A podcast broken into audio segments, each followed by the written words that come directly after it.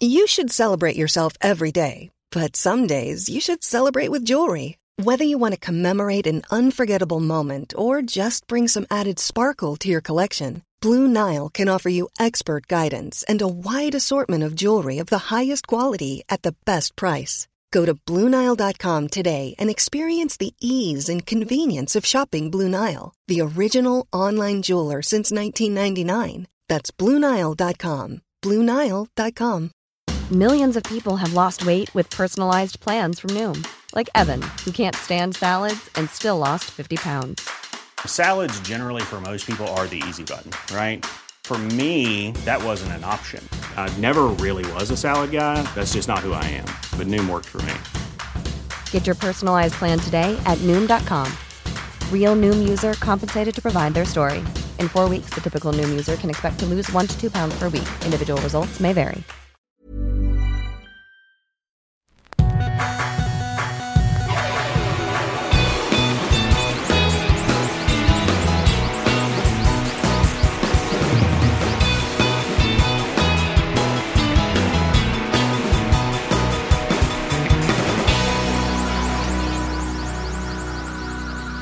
Bienvenidos a Dos Nombres Comunes, episodio 130.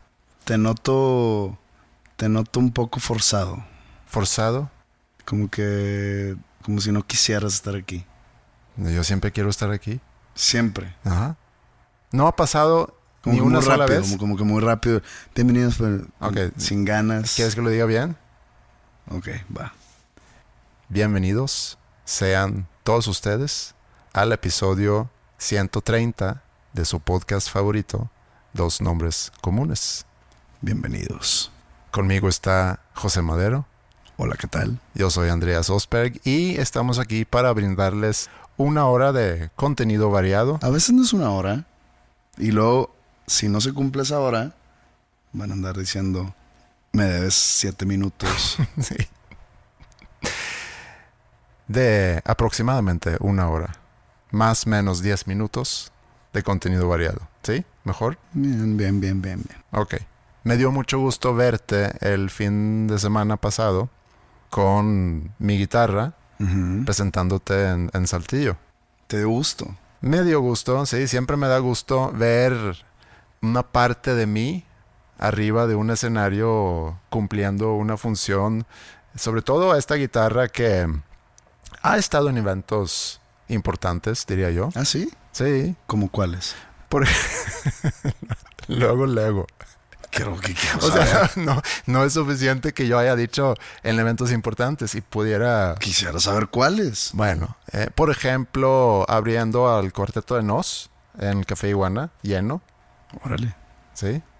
¿Y, qui- y quién abrió al cuarteto de Nos? Pibe Láser, donde, donde yo tocaba o toco, no, tocaba más bien guitarra. ¿Te corrieron? No, la banda más bien se, se puso en, en hold Ok. por falta de tiempo y demás, pero sí, entre otros eventos. Mencionémoslo. No se me ocurre ahorita. Sí, he tocado ante dos personas también con ¿Ante esa guitarra. dos? Sí, ¿Pero dos a la vez o uno y uno? no, dos al mismo tiempo estaban ahí. ¿Tus dos hijas? No, no, era gente que yo no conocía. Sí, no ha tenido las mismas experiencias que, que puede llegar a tener contigo, porque ya entendí que tú ya te adueñaste de esa guitarra. Aunque Germán, guitarrista de tu banda, antes de tu presentación el sábado, se acercó conmigo para ver qué podemos hacer para que yo sea quien me quede con esa guitarra. Te la regreso, güey, no hay pedo. No, no, tú quédatela. Yo por eso te la traje. si algo me dice. sobra en esta vida son guitarras. Sí, está bien. Nosotros fuimos a Zapal. Creo que este es el primer verano en toda mi vida que no he tomado vacaciones. Y vacaciones de verano para un sueco, a lo mejor para cualquier persona de todo el mundo, pero en particular para un sueco son las vacaciones más importantes. Verano es donde, donde hay vida en, en el país. El resto del año pues está muy oscuro, el clima no está muy padre. Y entonces eh, en verano, y aparte son vacaciones largas, como aquí también las escuelas tienen vacaciones de 6 a 8 semanas, yo me escapaba cada verano de la ciudad en- junto con mi familia, bueno, con mi mamá, mi papá, eh, se tomaba a lo mejor cuatro o cinco semanas de vacaciones, que por ley hay cinco o seis semanas de vacaciones en Suecia desde el primer año en que trabajas, a diferencia de aquí, Que son días. Cosa que me di cuenta, no, yo creo que son, el primer año que trabajas son seis Por días. eso dije que Sí. son días en Ah, son días, semanas. claro, sí, son días. Que fue, sí, una sorpresa cuando yo llegué aquí. Y luego me dicen, no, no, te apures, vas acumulando un día por año. Creo que se topan 14, Sí. según la ley. Mm. O sea, cada año te suben un día más y topan 14. Pero 14 días de vacaciones, por ser lo único que tienes en todo el año, rara vez vas a tomar dos semanas o 14 días. Bueno, 14 días que terminan siendo tres semanas porque son días hábiles. No los vas a tomar juntos porque ya no tienes vacaciones en, el resto del año. Pero si realmente te quieres desconectar, descansar, sí necesitas escaparte de, perdido un par de semanas. En una semana no alcanzas a hacer mucho. Y digo, en mi caso, por ejemplo, que lo que yo quiero es poder ir a Suecia, ir una semana a Suecia, con el cambio de horario y demás, pues no es, sería lo suficiente. Pero lo que te iba a decir es que creo que es la primera vez en toda mi vida que no tomo vacaciones en verano y lo estoy sintiendo ahorita. Estoy empezando a extrañar que este año no voy a ver a, a mi hermano, por ejemplo, no voy a ver a mis amigos en Suecia. Entonces cuando se presentó la oportunidad de poder ir al Saltillo, que está aquí, a vuelta a la esquina, bueno, es como un pequeño, una pequeña salida nada más de la rutina en la cual me estoy encontrando ahorita. Fuiste de vacaciones a Saltillo. Fui de vacaciones a Saltillo. O sea, fuiste unas horas a Saltillo. Sí, fue un escape nada más. Es como la gente que se va a... Me ha tocado gente que, no sé, se va cuatro meses a Madrid y luego en el... Regresa y retoma su vida aquí en Monterrey. Así, de, de repente tira comentarios de que... Sí, pues cuando me fui a vivir a Madrid... Pues Y ahí yo entro. Wow, wow, wow. ¿Cómo? Te fuiste cuatro meses a Madrid. Ya cuenta como vivir en Madrid. yo diría Me que dicen, sí. Sí, le dije, ah, pues bueno, pues yo me voy a vivir todos los veranos unas semanas a San Antonio. Entonces tus seis horas que estuviste en Saltillo, pues, ah, eh, en esa métrica Sí. son tus vacaciones largas en Saltillo. Sí. Tuve seis, no seis semanas, ni seis días. Tuve seis horas de desconecte de Monterrey y me escapé a Saltillo. Viviste en Saltillo. No, no vivimos en Saltillo y era parte, porque fue toda una aventura. Precisamente no queríamos quedarnos eh, y no porque en- tengamos algo en contra de Saltillo, simplemente queríamos dormir en cada quien en su casa y poder despertar el siguiente día cada quien con quien tenía que despertar. Te hablas de ti. Hablo de mí, pero fuimos, eh, fuimos Flippy, Roberto y yo. Eh, habíamos hecho el plan, yo sabía que Roberto iba a ir, Roberto Martínez. Eh, Flippy también iba a ir porque se iba a presentar en el mismo festival que tú.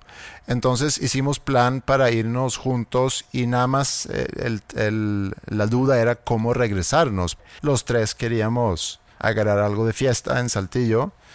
Y entonces conseguimos a un amigo de nosotros, amigo de, de Flippy, amigo mío, que es ingeniero de audio, que iba a estar trabajando en el festival. Y él se ofreció regresarnos. Ustedes vénganse con, con su carro y yo los regreso a, a Monterrey. Perfecto. Fuimos en mi carro, hicimos el road trip, muy breve. Vale como road Pues trip. no sé, si una hora y media creo que no vale como, como road trip, tiene que ser más, ¿no? Sí. Sí. Bueno, llegamos, agarramos algo de fiesta. En algún momento durante la noche me dice Flippy que, oye, me acaba de mandar un mensaje, Tavo, Tavo se llama, que se tuve que regresar a Monterrey a atender un asunto. Entonces, pues ya no tenemos quien nos pueda regresar. Y le dije, mira, si yo dejo de tomar ahorita, yo aún así no voy a estar bien para regresar. Aparte es un trayecto algo largo y, para nada me gusta que nos pongamos a riesgo. Y Flippy me dijo, no, pues yo tampoco. Chequé con Roberto, me dice, pues yo pudiera dejar, no he tomado tanto y, en fin, era cortar la fiesta para todos y logramos conseguir una persona que nos hizo el gran favor de quedarse a esperar, que de todas formas iba a regresar a Monterrey, que no había tomado y que nos hizo el favor de, de regresarnos a Monterrey. Entonces se resolvió. Estoy orgulloso de ti. ¿Sí? Persona responsable que no Pues pone, es que... que no pone en peligro la integridad física de l- personas Sí. terceras. Ni, sí, ni mi vida ni la vida de, de los demás. ¿Sí? Yo creo que es, es un buen mensaje, espero, para los que escuchan, que no se suban a manejar un carro si hayan consumido alcohol. Una moto sí, pero un carro no. Sí, una, una moto sí. sí. Un avión sí. Un avión, pues, ah, mejor aún, piloto automático. Sí. Nada más, ahí ver cómo le haces para aterrizar y así, pero El piloto automático tengo entendido que no te aterriza. Entonces no es piloto automático. Un piloto incluye quien despega, quien conduce y quien aterriza. sí.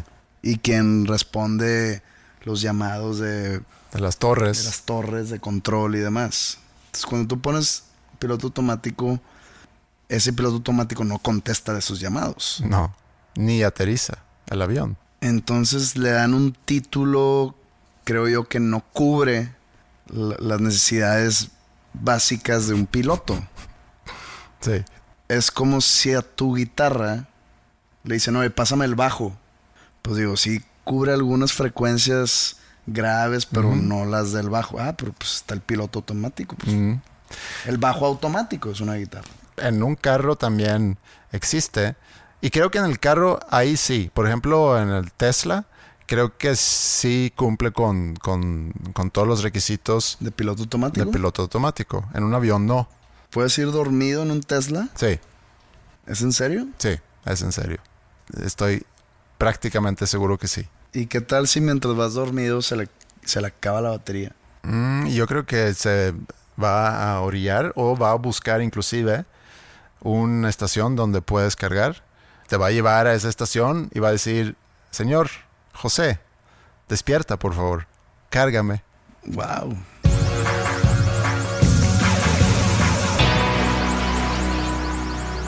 Un tema que vi en la semana, que es de esos temas que a ti te gustan, que a mí eh, me, me canso, me canso, no en sí con el tema, pero me canso con que la gente se le, le dedica tanto tiempo a este tipo de asuntos, eh, porque ya se ha repetido tantas veces que, que ya, como que déjalo ir nada más, pero, pero es de esos temas que yo sé que a ti te gusta, el fenómeno que se genera alrededor de, y es el casting de la, de la nueva película que van a hacer de, creo que salió a finales de los ochentas originalmente, la película de Disney, de Little Mermaid o La Sirenita se llama, ¿no?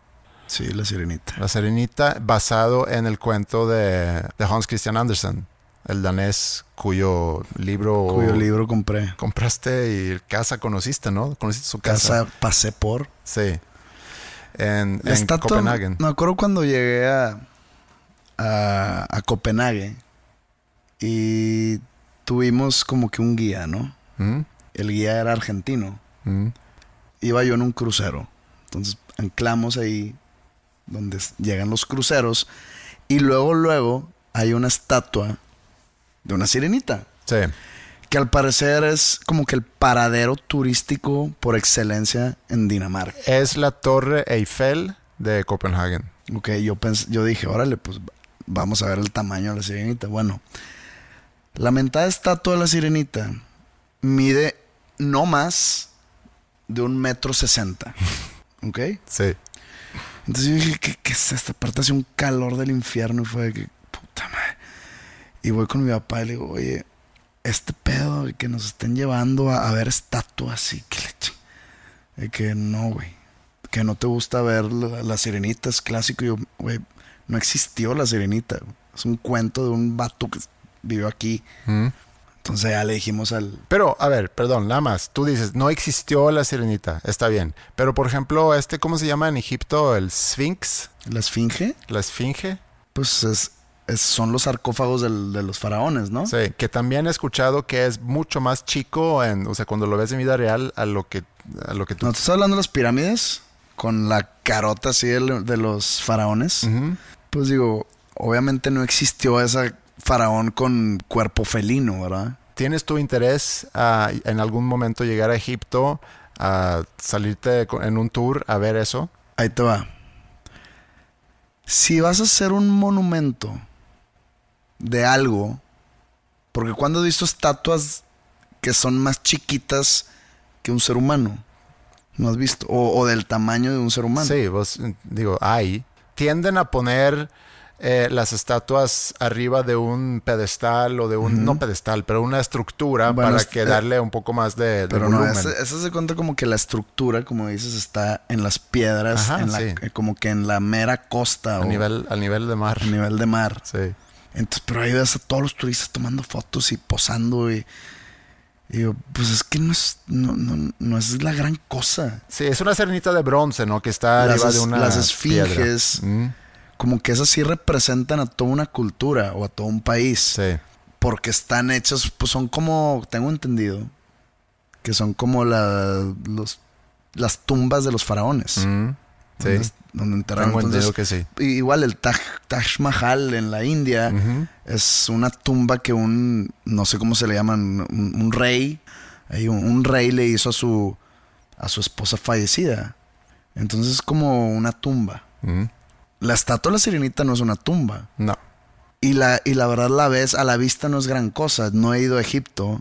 No sabría decirte que a la vista las esfinges o esas pirámides sean... Sí, es que es un esfinge, ¿no? Nada más. O sea, son varios pirámides, pero es en particular un o sea, esfinge yo, que yo- creo que- que- que de vista es algo imponente. Pues yo escuché que se ve bastante más chico y la persona que lo contó en otro podcast que escucho contó que era la gran decepción de haber ido hasta allá para verlo y que era muy chiquito. Así como tú narras ahorita la experiencia de ver a la Serenita, que era muy chiquita y por ende no te llamó la atención. Total, le dijimos al, al guía, oye, ¿sabes qué? No me lleves a ver... Serenitas. No, no, no, no me lleves a ver estatuas. No me lleves a ver monumentos así que, pues, mira, es que aquí el, el rey Cristian, porque todos los reyes en Dinamarca son o Cristian o... Eh, pues Cristian, sí. Eh, Que, que, que eran dos nombres nada más. Friedrich. Creo que sí. Mm. Entonces se cuenta que nos llevaba a ver estatuas de... Este es Cristian V, este es Frederick II, este es Cristian X. Que, güey, me vale... No, no, no, no te puedo explicar cuánta... Esa mala palabra me vale. Hectáreas. Hectáreas de esa mala palabra. Me vale madres y Cristian. Que chi- Bueno, eh, no sé a qué íbamos con todo esto. Ah, la película. Este... La Serenita. Es como, digamos, que si yo voy a Maine y hay una estatua de Pennywise Mm. en Bangor. No, no entiendo la motivación de hacerle esa estatua a una sirenita. Hans Christian Andersen, el autor danés. Siempre me hago bolas con los siglos que es. En el- si, si viviste en, el, en, en 1800, En- es, el siglo XIX. ¿Siglo XVII? No, pero el siglo XIX, XIX. Sí. sí. es uno más. Sí, siglo XIX. Que en español y en inglés funciona igual, en sueco es diferente. Entonces, bueno, él vivía en el siglo XVIII, siglo XIX, perdón. eh, y es considerado de los grandes autores, de la, digo, personajes importantes de Dinamarca, que no han tenido tantos personajes importantes. El no soldadito del pomo, el traje del encuerador. el traje del encuerador o el ya entendí y la serenita y bueno escribió mucho. Tiene muchos poemas tiene libros tiene cuentos. Entonces él escribió este libro en el siglo XIX en algún momento 1850 y eh, Disney hace película hace un- una, una animación donde sale la serenita tal como se describe en el libro y ahorita van a hacer la, la nueva película, live action movie, que platicamos sobre live action movies eh, hace unos episodios atrás, hablando de The Lion King. Y eh, la controversia para algunas personas es que castean a una actriz eh, afroamericana, ¿Es americana? sí, que va a hacer ese papel de la Serenita. Y la gente se volvió loca. Y la gente se volvió loca. Me llama mucho la atención, como dijiste al principio, ¿por qué la gente le da importancia? ¿Por qué la gente se siente como ofendida de un tipo porque le cambian la raza a un personaje? Mm. Pero, ya viéndolo con ojo, digamos, crítico, se nota que Disney lo hizo adrede. Es como una- un tipo de inclusión forzada. Mm. Lo cual para mí, eso lo hace racista de un tipo. Mm. Porque no era necesario poner una sirenita de raza negra. No es necesario para la historia. No. Es un personaje icónico de Disney, ¿no? Sí. O sea, tú vas a Walt Disney World y están las princesas, ¿no? Lo Que, que todas las niñitas son como sus ídolas, en sí los personajes. ¿Y que cuáles son? Cenicienta, Mm. Blancanieves. eh, la- Blancanieves, la bella de la bella y la bestia, Mm. Rapunzel, Sí. no sé cuál, la bella durmiente, no sé cuál sea su nombre. Debería de saber yo mucho más que tú, pero sí, síguele. Es que yo sé porque he ido, he ido a Disney por, por mi hermanita. Sí. Entonces, pues yo la acompañaba. Una vez me hizo despertarme a las 6 de la mañana porque teníamos el, el desayuno en el castillo del Magic Kingdom con las princesas. Y pues me tomé ahí un par de fotos, ¿no? Está bien. Para Yo, recuerdo. sí, mis hijas nu- nunca entraron mucho a las princesitas, lo cual a mí me dio mucho gusto, porque a mí no, no me gusta mucho ese... Ese rol. trip. No, ese, esa onda de las niñas que se vistan, no sé.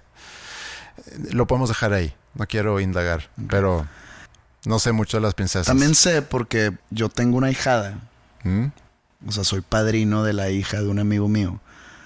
Y pues ella creo que tiene 5 o 6 años. Y en su cumpleaños pasado le compré dos que son como... Es que no es disfraces, Sí. porque suena muy Halloween, pero Sí, son disfraces. son disfraces y, y- y eran, creo que Moana y Rapunzel, no me acuerdo cuáles les, les compré y estuvo muy feliz. Entonces, al momento de estar buscando los disfraces, pues ya como que refresca tu memoria un poco en la onda princi- principesca. Pero regresando al tema de Disney y sus princesas, Ariel, que es el nombre de la sirenita, es una de ellas.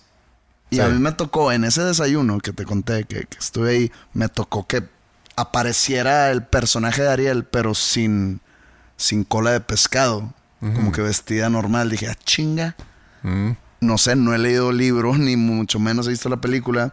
¿Hay algún momento en la película donde trae piernas? Se me hace que todo el trama de esa película es que ella se enamora de un ser humano y tiene eh, un trato ahí con una bruja, porque creo, a lo mejor me estoy confundiendo aquí de historias, pero creo que canta muy bonito ella y que la bruja dice, si tú me das tu, tu voz, yo te voy a dar piernas para que tú puedas estar con, con ese seguramente príncipe o no sé qué era, eh, o a lo mejor era un marinero eh, en el cual ella se había enamorado. Entonces, sí, sí hay un momento donde ella se convierte, creo, en, en humano, con piernas. Pues no creo que haya sido un marinero, porque entonces, si es un marinero, eso no la hace a ella una princesa. Entonces no tiene nada que hacer A lo mejor con las príncipe. otras princesas. Era un príncipe en un barco que se me hace que inclusive ya se me está refrescando la memoria. Se me hace que hay un accidente con un barco donde está un príncipe, vamos a decir que es un príncipe que cae al agua, ella lo salva y en ese momento que lo está salvando, no sé, se, se ven a los ojos y ella se enamora y anda buscando a, a esa persona después y hace el trato y tan tan. Spoiler. Y ahí se, y ahí se acaba. No sé en qué se o acaba. sea, se no acaba, ella tiene piernas. No me acuerdo. No sé. Bueno, Es lo de menos. ok. Y lo demás es el alboroto que se causó en redes sociales por el nombramiento de esta chavita afroamericana Mm. en el papel de no sé si es- no sé si Ariel sea el, el- el- el nombre que está en el cuento o es el nombre que le pusieron a la de Disney, pero sé que se llama Ariel, Sí. ¿ok? En el papel de Ariel. Entonces, pues hay, hay dos vertientes aquí. La vertiente número uno es por qué le dedicas tiempo a enojarte. O sea, qué tan fan eres Sí. de un personaje de caricatura o de la literatura danesa para que te sientas ofendido porque nombraron a alguien de otra etnia. Y la vertiente número dos es, ¿por qué Disney hace eso?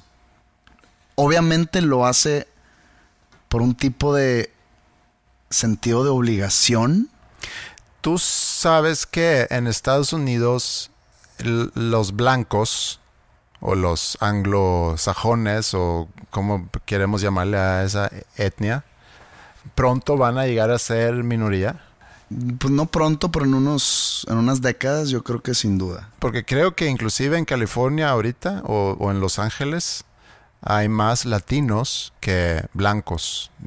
No que no haya latinos blancos, pero para... Sí, para Dividir. nombrar, para Sí, nombrar, para nombrar. razas. Y entonces yo creo que es una forma de modernizar. Y como dices, es inclus- inclusión también, pero es para reflejar una realidad. Pero qué realidad, ¿en qué, eh, en qué mundo se supone que está esa historia? ¿En el mundo actual? No, no, pero una O realidad en- en- representando... Pero, eh, o- o sea, sin querer defender a los detractores de esa decisión, que se me hace gente sin que hacer, gente obtusa que se, que, que- que se queja y que Sí, sin, sin querer ser parte de ellos, estoy cuestionando la decisión de Disney. ¿Por qué hacerlo? por negocio. ¿Y por qué no pones otro personaje que no es el principal? O sea, yo lo noto forzado. es por negocio. Saben que hay más gente que va a aplaudir esa decisión. Van a abrir Entonces el es un mercado. entonces fue una decisión racista. No, fue una decisión Fue una- o sea- calculada basándose en, en dinero. Por eso, pero de- esa inclusión forzada a mí me da el entender de que es un movimiento racista. ¿Racista contra quién? O sea, en vez de, en verdad, tratar una historia como es, reconoces que esa raza, o sea, la raza af- afroamericana, necesita de un papel principal que, pues, no le corresponde a esa raza. Para, y se lo dan, entonces, ok, ya, ya, para mantenerlos contentos. Eso para mí es un tipo de racismo. Ok, ok, ya y entendí. más si te enfocas eh, en que el personaje principal era pelirrojo, o sea, Ginger, Mm, y ellos representan el 2% de la población mundial, Sí. y les estás quitando su momento de gloria para dárselo a alguien más. Entonces son racistas contra los Ginger. O sea, lo que di- dices tú es que es con condescendiente, es la palabra, ¿no? Condescendiente contra los afre- afroamericanos porque estás diciendo, mira, tú necesitas esto, yo te lo voy a dar. Ajá. Y es racista contra los pelirrojos, que representan solamente el 2% de la población mundial. Así es. Le estás quitando una, una princesa que pudiera ser pelirroja. Yo no sé si hay otra pelirroja, otra princesa pelirroja. No, no sabría decirte, creo que no. La que había ya no está. Ya, no, ya, ya le quitaste eso a los gingers. Entonces, no sé, yo no, yo no leí en ningún lado que haya gingers quejándose. Entonces puede ser este como que un, un catalizador para que empiecen las protestas de gingers de que nos quitaste a nuestra princesa. Sí. Somos, tenemos el 2% de población, queremos una princesa que nos represente y ya me la robaste. ¿Qué es lo que, lo que se dice de, de los, de los pelirrojos que no tienen alma? Eso dicen en South Park. Sé que en South Park hicieron mucho ruido de eso, pero creo que esto viene de... O sea, son mitos que desde hace muchos, muchos años. Creo que inclusive cuando los romanos llegaron a Britania, se toparon con, con hombres desnudos, pintados en, en- en- colores, con pelo rojo, barbas rojas y que se toparon con algo que en su vida habían visto. Y también sé que, ¿cuál fue esto? Siglos, tú eso tú lo sabes mejor que yo, siglos 15 y 16, cuando había la persecución de o la cacería de brujas en Europa. ¿Por qué lo debería saber yo? Tú te interesas por esos temas. Tú inclusive hiciste un video sobre cacería de brujas cuando te Sí, queman. pero era- no era en Europa, era en Massachusetts. Ok.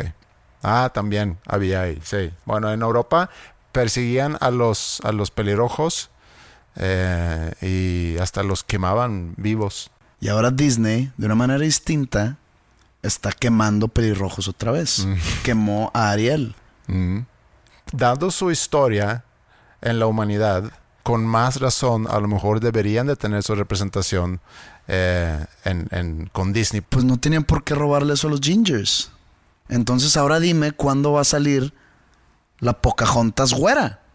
O, o- o que saquen la, la Cenicienta asiática. Cuando la raza blanca en Estados Unidos se convierte en una minoría y que empieza a sufrir consecuencias por ser una minoría, y cuando la mayoría empieza a sentir una necesidad para incluir otra vez a los blancos y darles las mismas oportunidades y demás, Disney entonces van a convertir a Pocahontas en una niña blanca. Entonces sí, las dos vertientes son esas. Mm. La gente que se ofende y que se molesta y que tiene el tiempo para Tú estás un poco. Mane- no, no, esto es para, ofendido. pa- para el tema del podcast. Mm. Yo en redes sociales, ¿qué chingados le, le dediqué un segundo a esto? Nomás vi la noticia y dije, ahora, cuando leí la noticia de que Disney había nombrado eso, dije, ok, chido. Y de repente vi unos retweets de gente que sigo, pues como que hablando del, La controversia. de la controversia. Entonces dije, ¿qué, qué controversia? Mm. Pero lo hemos visto antes. Ha habido casos similares antes donde la gente se prende y reclama de que por qué cambiaste un personaje. Inclusive nosotros lo hemos platicado en algún... No tenemos que regresar al tema del Dark Tower, pero... Sí, sí, sí, exactamente. O sea, sin duda hay mucha gente que ven estos pequeños cambios y sí, se molestan. ¿Y esa gente es racista? Es gente sin nada que hacer. No, pero su, su enojo, Mm. si es que se le puede llamar así, proviene de un sentimiento de racismo Puede ser. Puede, sí, puede ser. o de que realmente querían ver la versión live action igual de como, de como era. O ahora dime, imagínate que, ¿cómo se llama el, el, el persona- el león principal de Lion King? Simba o... Simba, Simba. Es similar esto a que si a Simba le hubieran hecho un caballo. The Horse King. Sí. El rey de los caballos. O el Pues- rey caballo. Ah, entonces eso cuestiona la decisión de Disney. Sí. ¿Qué hubiera pasado si al- a Simba le hubieran hecho un caballo? O sea, ¿por qué, por qué hiciste a la, a la sirenita? Sí, pero la es- transformaste de ginger a, Sí. a afroamericana. No le están cambiando de especie. Yo creo que aquí estás, eh, aquí estás como que ya ampliando demasiado el. eh, Bueno, ¿qué? El- el Simba en vez de un león es un tigre. Pero eh, ahí está complicado porque el rey león es en África, ¿no? Y ahí en África hay tigres. En África no hay tigres. ¿No hay tigres? No hay tigres en África. Así de huevos. Así de huevos. No hay tigres en África. vamos a apostar algo. Sí, ¿cuánto quieres apostar? No, no sé. ¿Mil pesos? Una cena. ¿Una cena? Ok. ¿Este fin de semana? Sí. Ok. Abre. Ahora resulta que en África no hay tigres. De ningún tipo. Pero si hay en algún zoológico, no cuenta. Ah, chinga. No, no, no, no. Estamos hablando. Entonces el zoológico es como una embajada de, Bueno, otro, de otro continente. ¿Hay tigres güey. en México? Sí, están aquí los de San Nicolás. claro que hay tigres en África. ¿Dónde sacaste? Nunca ha habido tigres salvajes en África. Ah, salvajes. Pero no, no, no, no me salgas. Tú no estás hablando de que haya. salvajes. Sí, salvajes, como leones salvajes, Bueno, como pues elefantes entonces hay salvajes. tigres mansos. No, puede haber un tigre a lo mejor en, en un zoológico en Pásame eso.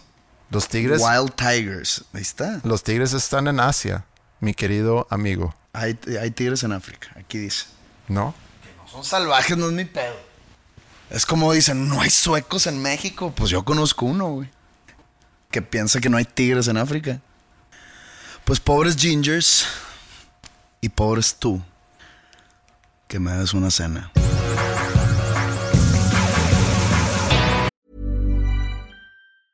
Life is full of awesome what ifs, and some not so much, like unexpected medical costs. That's why United Healthcare provides Health Protector Guard fixed indemnity insurance plans to supplement your primary plan and help manage out of pocket costs. Learn more at uh1.com. Hey, folks, I'm Mark Marin from the WTF Podcast, and this episode is brought to you by Kleenex Ultra Soft Tissues, your ally to help tackle your allergy symptoms this season. I love the change of seasons, but nobody loves pollen and all those other things floating in the air that make you sneeze during this nice weather. Kleenex Ultra Soft Tissues are hypoallergenic and allergist approved, so fight back against watery eyes and runny noses without worrying about irritating your skin. For this allergy season, grab Kleenex and face allergies head on.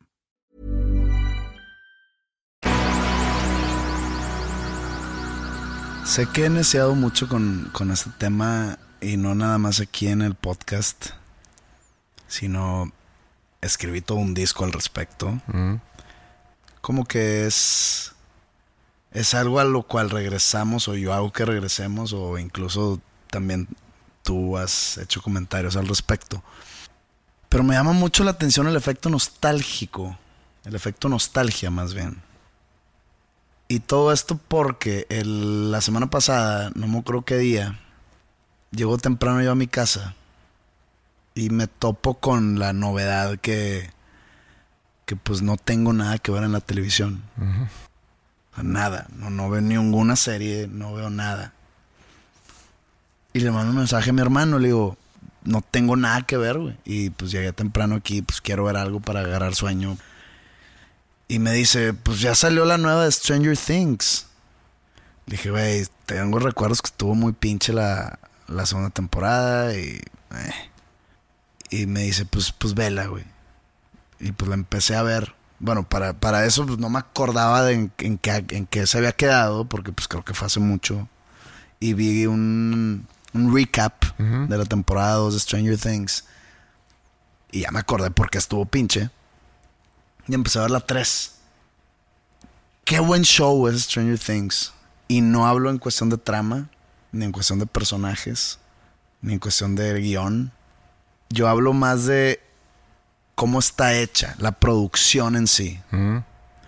La dirección de arte, ¿qué es dirección de arte? Pues todo lo que ves que está acomodado, cómo está decorado. Todo, desde el vestuario, la escenografía, etcétera, etcétera. Qué buena música tiene la serie. Y tiene buenos efectos especiales o, o digamos CGI.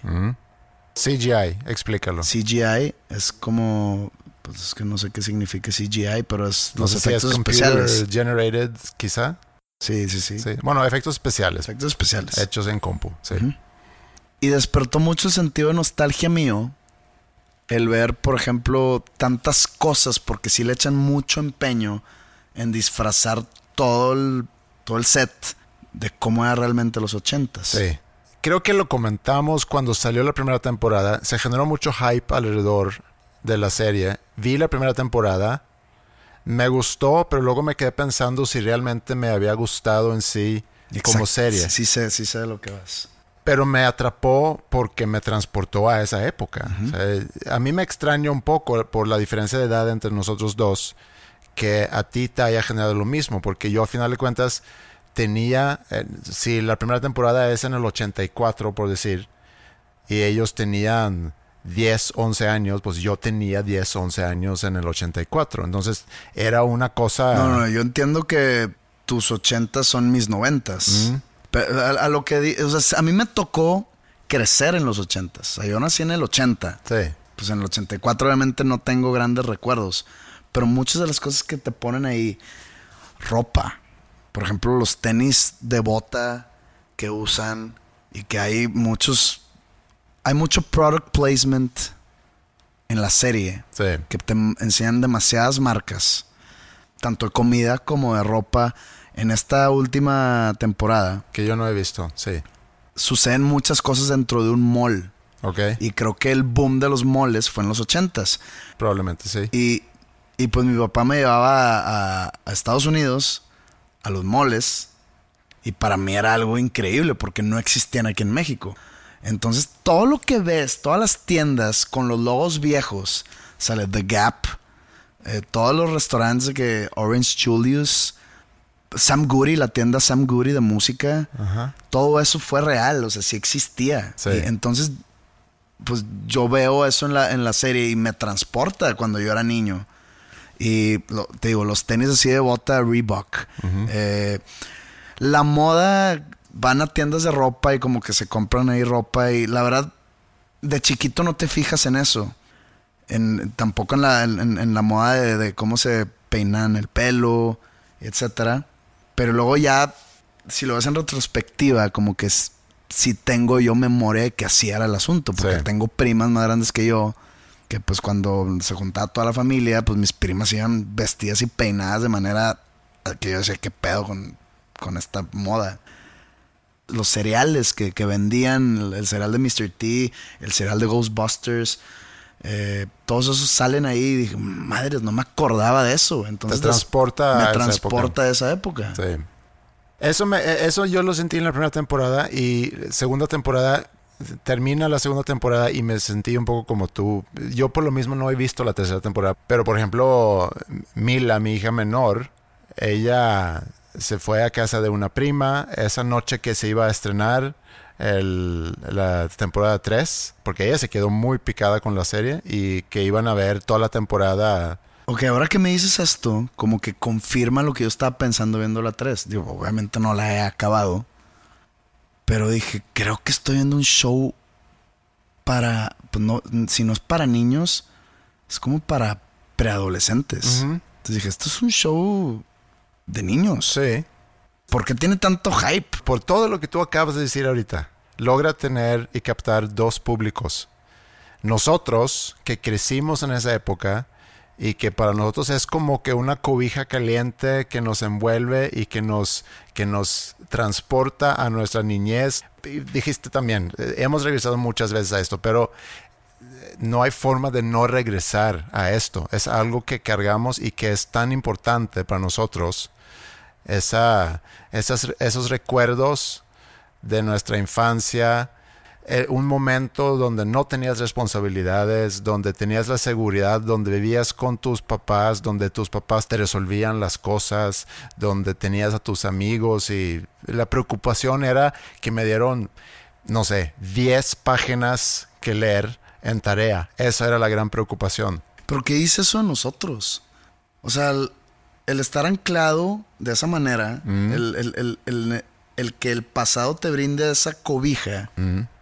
Pues, ¿qué dice eso de, de- de nosotros porque estamos como teniéndole miedo al futuro? No. O teniéndole, pues, faltando el respeto al presente, No. o teniendo, o, o estar huyendo del presente. No, no lo veo yo así. Fíjate que a raíz de un episodio pasado, donde hablamos sobre los perros de Pavlov, escribió una persona que escucha, Eric se llama, y escribió varias cosas sobre los experimentos de, de Pavlov.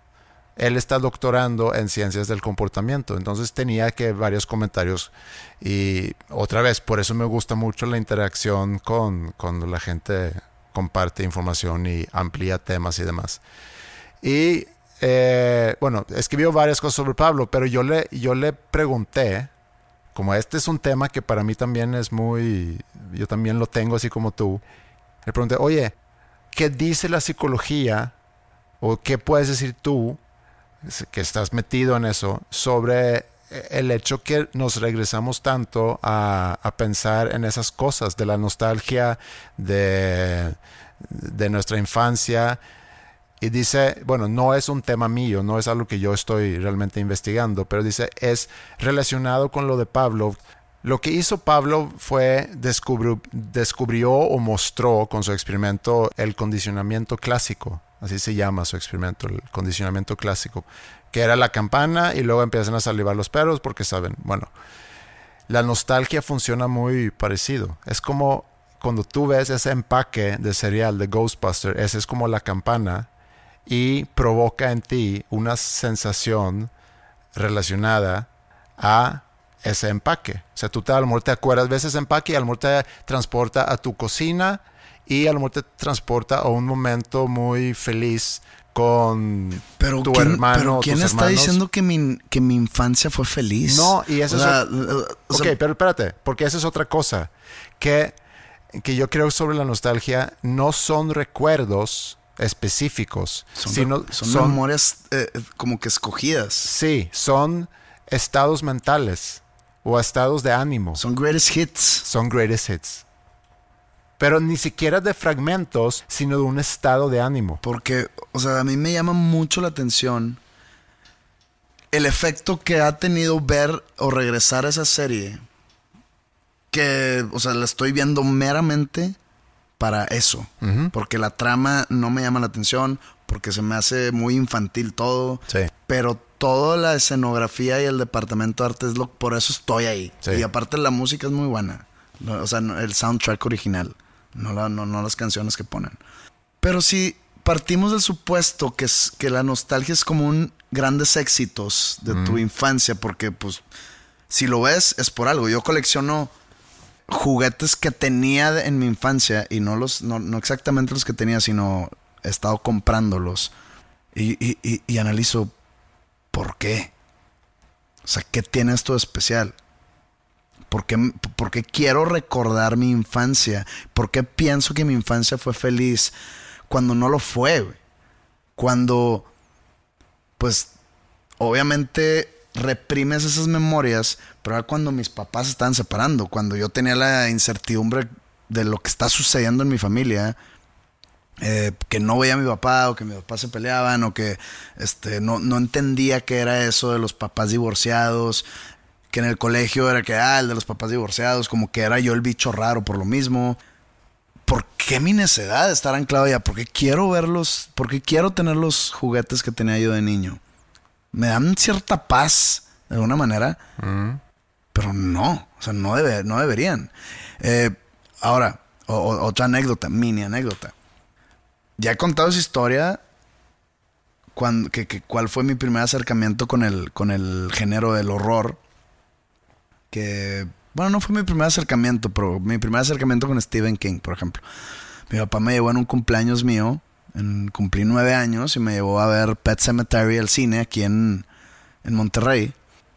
Y era un cine esos que eran dos salas nada más, no eran 12 o 15 o 10, eran dos. Y pues llega un punto en, el- en la película, eh, sin querer spoilear, no voy a decir qué, qué punto es, pero llega un punto donde yo ya no pude y empecé a gritar y a llorar y mi papá me sacó y me metió a la película de al lado, que era una película de Tony Danza, que se llama She's Out of Control, así se llama la película. Y la vimos todos y pues era una estúpida comedia romántica que no me acuerdo bien qué onda. Pero llevo unos días, unas semanas diciendo, voy a volver a ver esa película. Ya la tengo spoteada en iTunes. Ya nada más quiero tener un tiempo libre para rentarla y ponerle play. ¿Para qué? No sé. Para transportarte a esa época. Quiero transportarme a esa época. Pero ¿por qué quiero transportarme a esa época?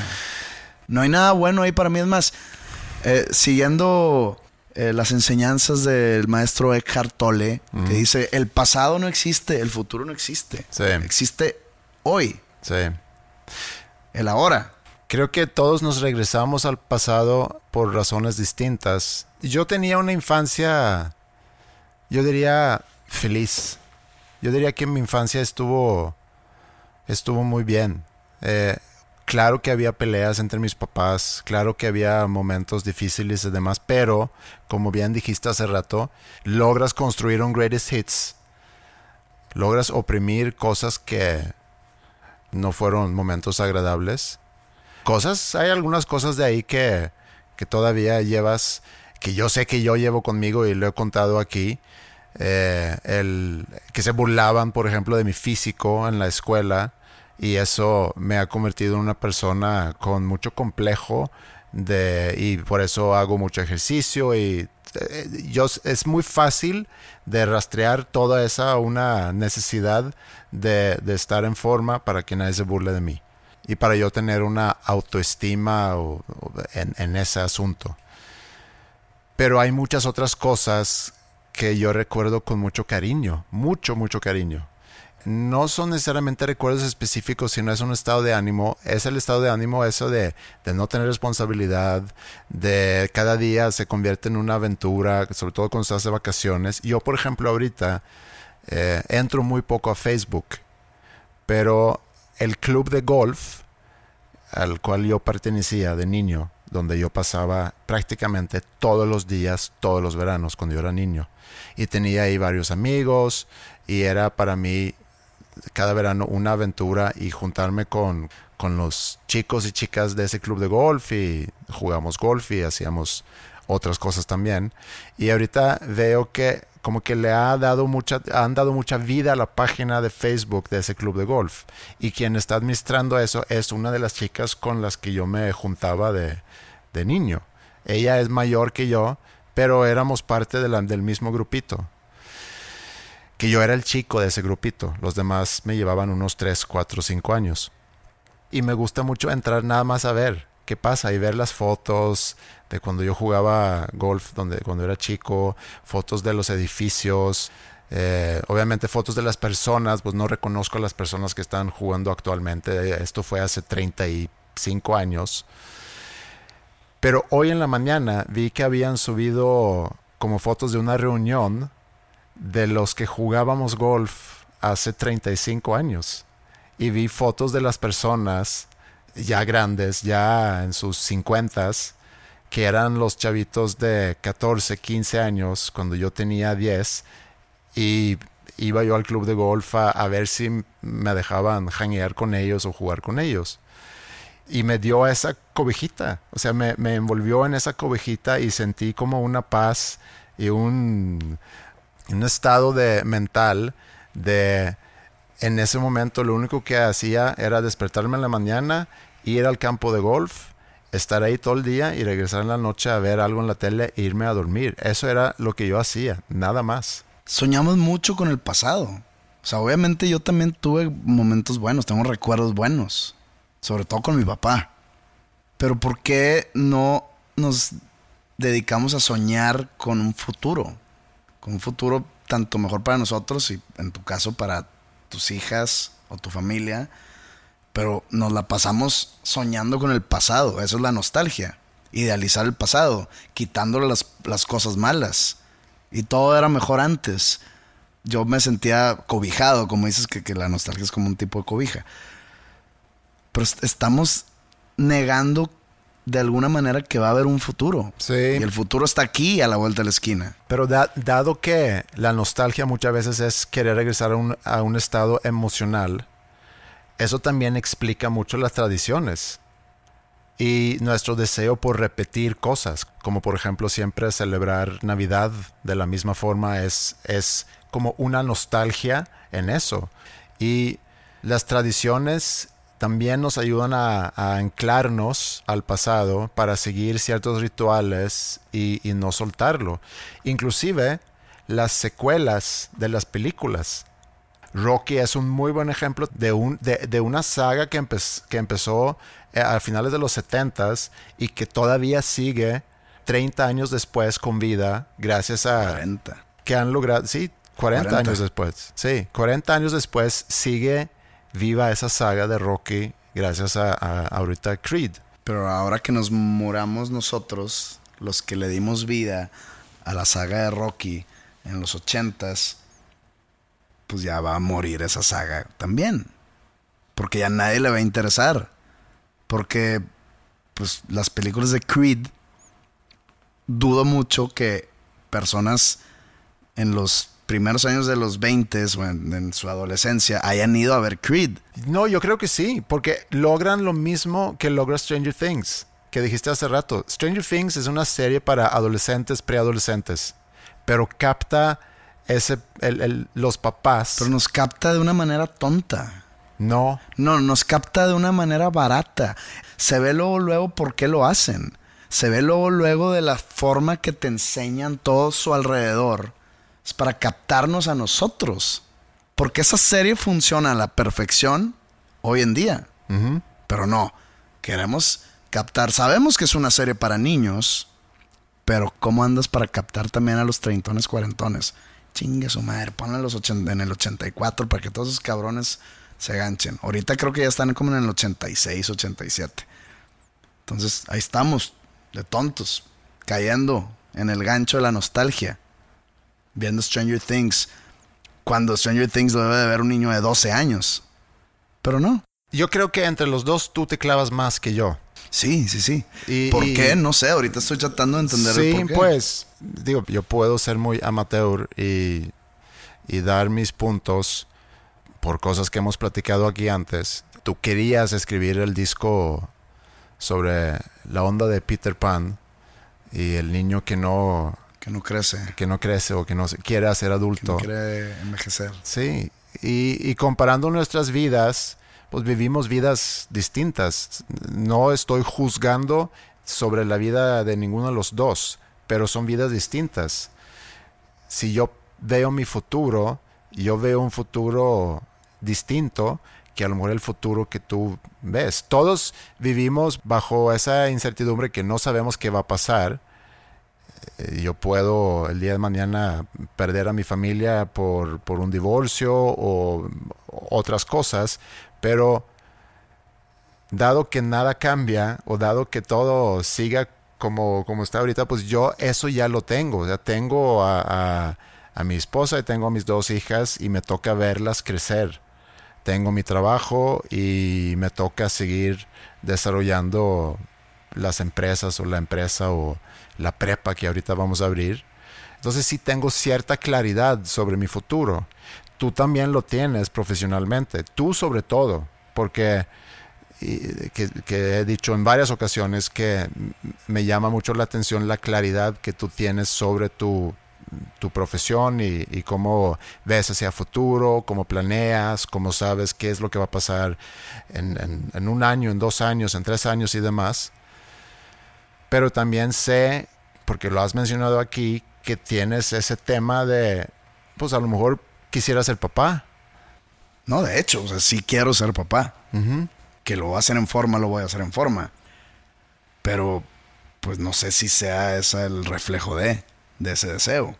Entonces es que si, si yo me pongo a pensar en los momentos que más me he regresado al pasado, son en los momentos donde menos claro veo mi futuro, donde más incertidumbre siento y lo que y, y la reacción natural es esa de, de flight, ¿cómo se llama? De, de escapar, de huir, que es una cosa pues, básica que tenemos, es el huir ante el peligro. Cuando yo me he encontrado en situaciones donde no siento control, eh, siento miedo, siento mucha preocupación y no veo con claridad, huyo y huyo al pasado en recordar cómo era cuando eras chiquito, cuando no tenías preocupaciones, responsabilidades, había quien velaba por ti, quien te cuidaba, quien tomaba decisiones por ti, etc. Entonces, a lo mejor hay una relación ahí. Sea, quieres huir a tus responsabilidades. No es huir a las responsabilidades, pero a lo mejor sentirte abrumado por las responsabilidades que la vida adulta in- incluye. Y quisieras, quisieras estar como que en una etapa donde no era tan difícil. Y Sí. lo más cercano que tienes, o lo que tienes a la mano, es tu niñez. Sí. Y ahí la nostalgia. Sí, me hace sentido, me hace sentido.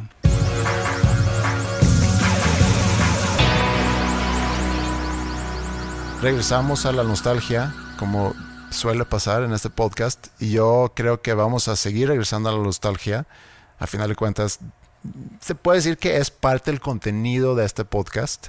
Es nuestro pasado, nuestro presente y lo que pudiéramos pensar sobre el futuro, eh, un poco sobre la vida y ojalá y se quede así, porque a mí me gusta mucho. A mí también me gusta. No creas que lo que he dicho en este episodio lo hago con desdén. Es Simplemente estoy tratando de buscar una explicación ¿Sí? a por qué regresamos tanto a nuestra infancia, aunque a veces la infancia no nos quiera de regreso.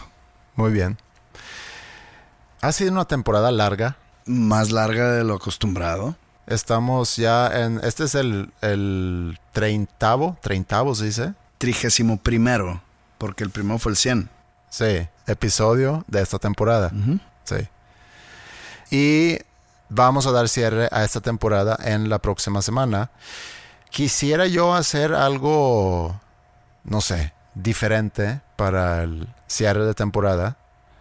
Como he mencionado numerosas veces, me gusta mucho la interacción con la gente. Ahorita que, que fui a Saltillo y que estuve en tu concierto, me dio mucho gusto poder conocer a gente que escucha el podcast, que se acercan a platicar, a comentar sobre lo que hacemos, así como lo puedo leer por mail o en Facebook o en Twitter. Siempre muy divertido, es, es como tenerle cara a la gente que se sientan los viernes o los sábados a escuchar lo que hacemos y lo agradecemos mucho porque realmente si no fuera por, por tener un público, pues nos digo, a lo mejor lo haríamos de todas formas, aunque no haya quien quien escuche esto. ¿Tú crees? Pues a lo mejor sin micrófonos, pero pudiéramos sentarnos a platicar. Ah, sin duda. Pero entonces para hacer algo diferente, se me ocurre que podemos hacer como, no sé, juntar preguntas o juntar prejuicios. ¿Te acuerdas que hace tiempo atrás hicimos como una dinámica donde la gente podía mandar sus prejuicios sobre nosotros que puede generar un contenido muy divertido. Entre más, entre más locos los prejuicios, pues más divertido. Y nosotros contestarlo, defendernos y demás. Eh, tenemos a lo mejor poco tiempo para hacerlo, pero bueno, vamos a publicarlo también en, nuestras redes. Pueden mandar preguntas, prejuicios o realmente mandan lo que quieran y vemos cómo hacer contenido de eso en la próxima semana. El mail es podcast.dosnombrescomunes.com.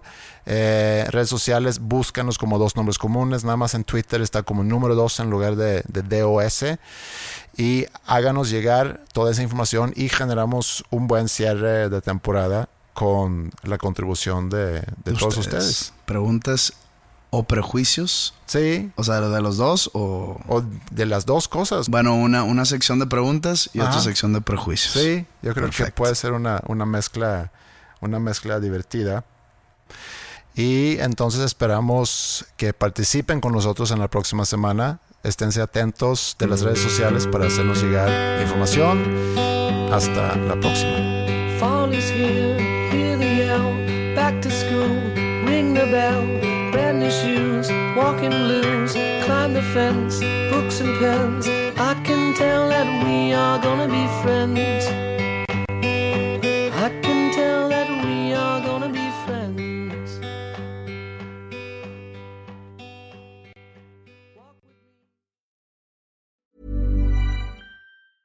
Even when we're on a budget, we still deserve nice things. Quince is a place to scoop up stunning high end goods for 50 to 80% less than similar brands. They have buttery soft cashmere sweaters starting at $50, luxurious Italian leather bags, and so much more. Plus, Quince only works with factories that use safe, ethical, and responsible manufacturing. Get the high-end goods you'll love without the high price tag with Quince. Go to quince.com/style for free shipping and 365-day returns. Hey, folks, I'm Mark Marin from the WTF Podcast, and this episode is brought to you by Kleenex Ultra Soft Tissues, your ally to help tackle your allergy symptoms this season. I love the change of seasons, but nobody loves pollen and all those other things floating in the air that make you sneeze during this nice weather. Kleenex Ultra Soft Tissues are hypoallergenic and allergist approved, so fight back against watery eyes and runny noses without worrying about irritating your skin. For this allergy season, grab Kleenex and face allergies head on.